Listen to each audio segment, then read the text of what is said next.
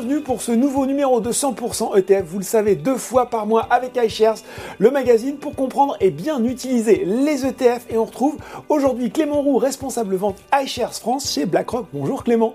Bonjour Laurent. Alors, vous connaissez le principe de l'émission, bien sûr, une première partie sur l'explication d'un mot-clé. Eh bien, cette semaine, on va parler de liquidité, un mot qui revient souvent mais qui n'est pas forcément compris. Et dans notre entretien, on verra comment limiter la volatilité de son portefeuille grâce aux ETF. Là aussi, on expliquera bien sûr ce qu'est la volatilité. En attendant, 100% ETF, c'est parti.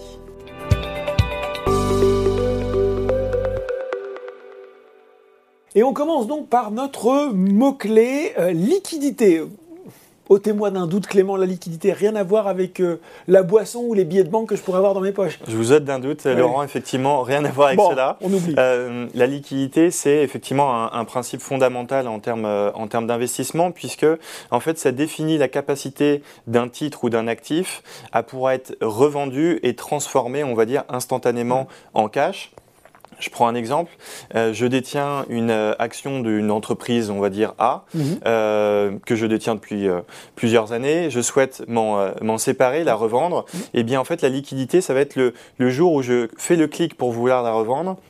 Est-ce que je peux eh bien, transformer cette action directement en cash sur mon compte, par exemple de, de mon banquier en ligne?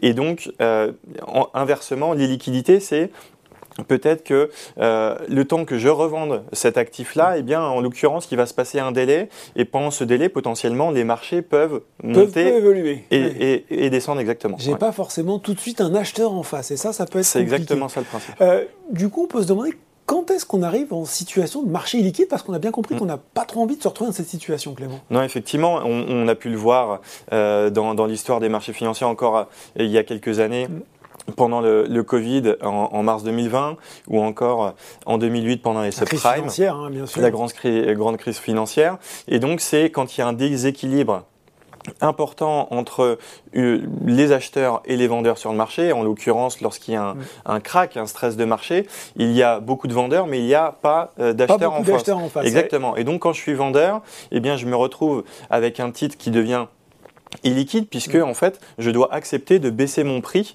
pour trouver euh, un acheteur euh, un acheteur en face. Bon voilà et en tout cas on aura compris qu'on préfère toujours un actif un marché liquide c'est plus simple pour acheter bien sûr aussi pour vendre voilà pour notre mot clé tout de suite dans 100% ETF c'est l'entretien.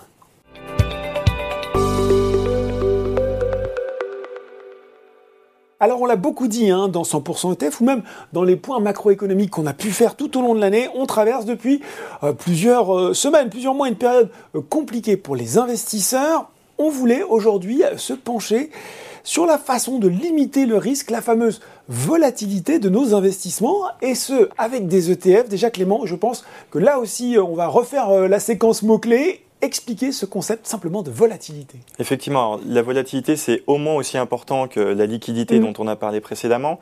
Euh, la volatilité, pour faire simple, c'est l'ampleur des variations d'un titre ou d'un actif, que ce soit d'ailleurs à la hausse comme à la baisse. Et donc, plus il y a de volatilité, plus on dit qu'un marché ou un titre ou un actif est, euh, est risqué. On le euh, voit hein, dans certains, je vous coupe Clément, dans certaines séances où des actions peuvent euh, commencer autour de 0, elles peuvent faire moins 5, terminer à plus 5, et, c'est voilà, c'est ce qu'on appelle notamment là une forte volatilité, et terminer peut-être à plus 2, le tout dans une seule séance. Exactement, et effectivement, alors il faut comprendre deux choses, c'est que on, focalise souvent sur le fait que c'est le risque des marchés financiers, mais c'est également d'ailleurs le, le, le potentiel et l'intérêt potentiel en termes de performance, puisque sans volatilité, si on a un encéphalogramme plat, bah, on, ne peut pas, euh, on ne peut pas créer de performance. Donc effectivement, c'est euh, le risque qui est mis en contrepartie de ce potentiel aussi euh, de performance. Hmm. Alors bien sûr, après, il n'y a pas de, de martingale, puisqu'on parle effectivement de vouloir gérer sa volatilité avec des ETF, comme avec tout autre produit financier, dès qu'on rentre dans le monde de la bourse, des marchés financiers, il n'y a pas euh, de, euh, de, euh, de garantie. en termes de performance. Et déjà, le principe fondateur qu'on peut dire, c'est, et qu'on répète, je pense, à peu près à toutes les émissions, c'est la diversification avant tout. C'est le fait de mélanger plusieurs catégories d'investissement comme par exemple des actions, des obligations, ou encore aussi mélanger avec par exemple des matières premières pour eh bien, ne pas mettre tous ses œufs dans le même panier.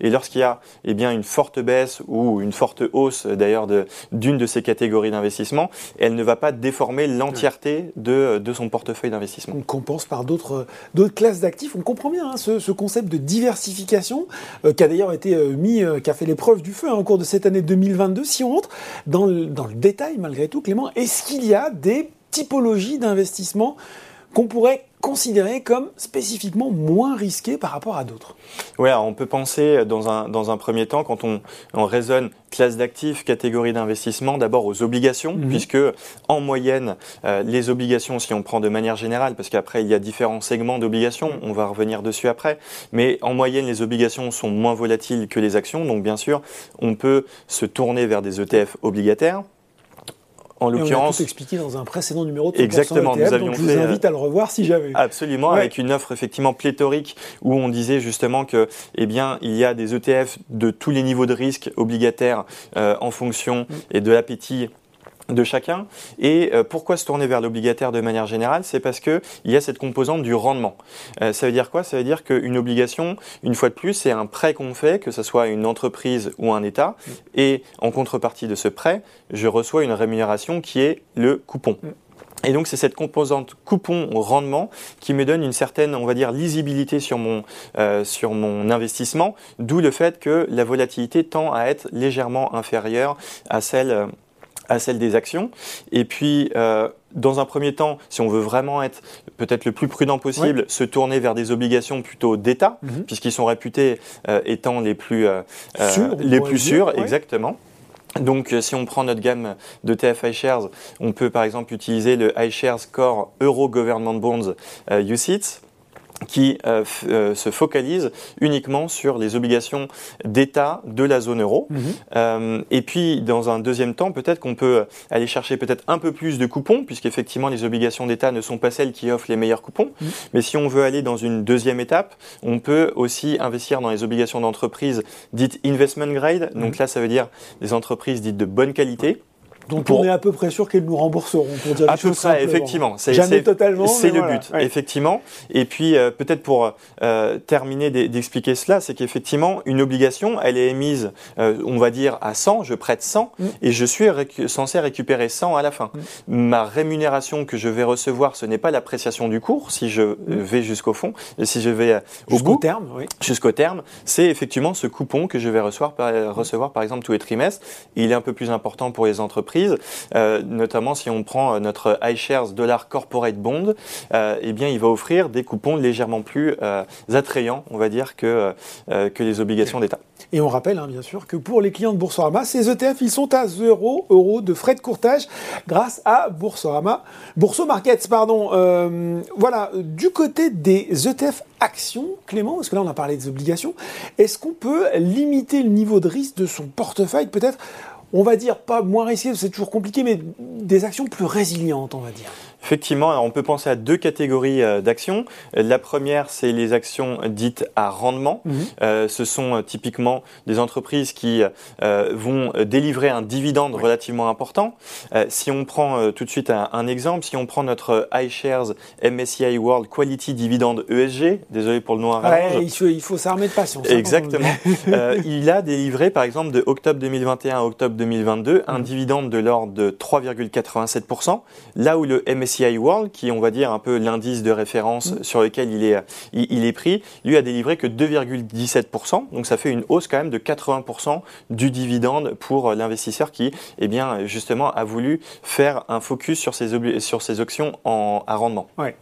Euh, est-ce qu'on n'aurait pas plutôt envie, Clément, de se dire, ben, euh, plutôt aller chercher la performance boursière que le dividende, l'augmentation des cours Oui, effectivement. Alors, j'ai pas euh, expliqué pourquoi on devait porter son attention sur le rendement. C'est que partons du principe que, eh bien, la performance totale mhm. d'un portefeuille d'actions, mhm. c'est l'appréciation ou la dépréciation du cours de bourse mhm. plus les dividendes. Oui.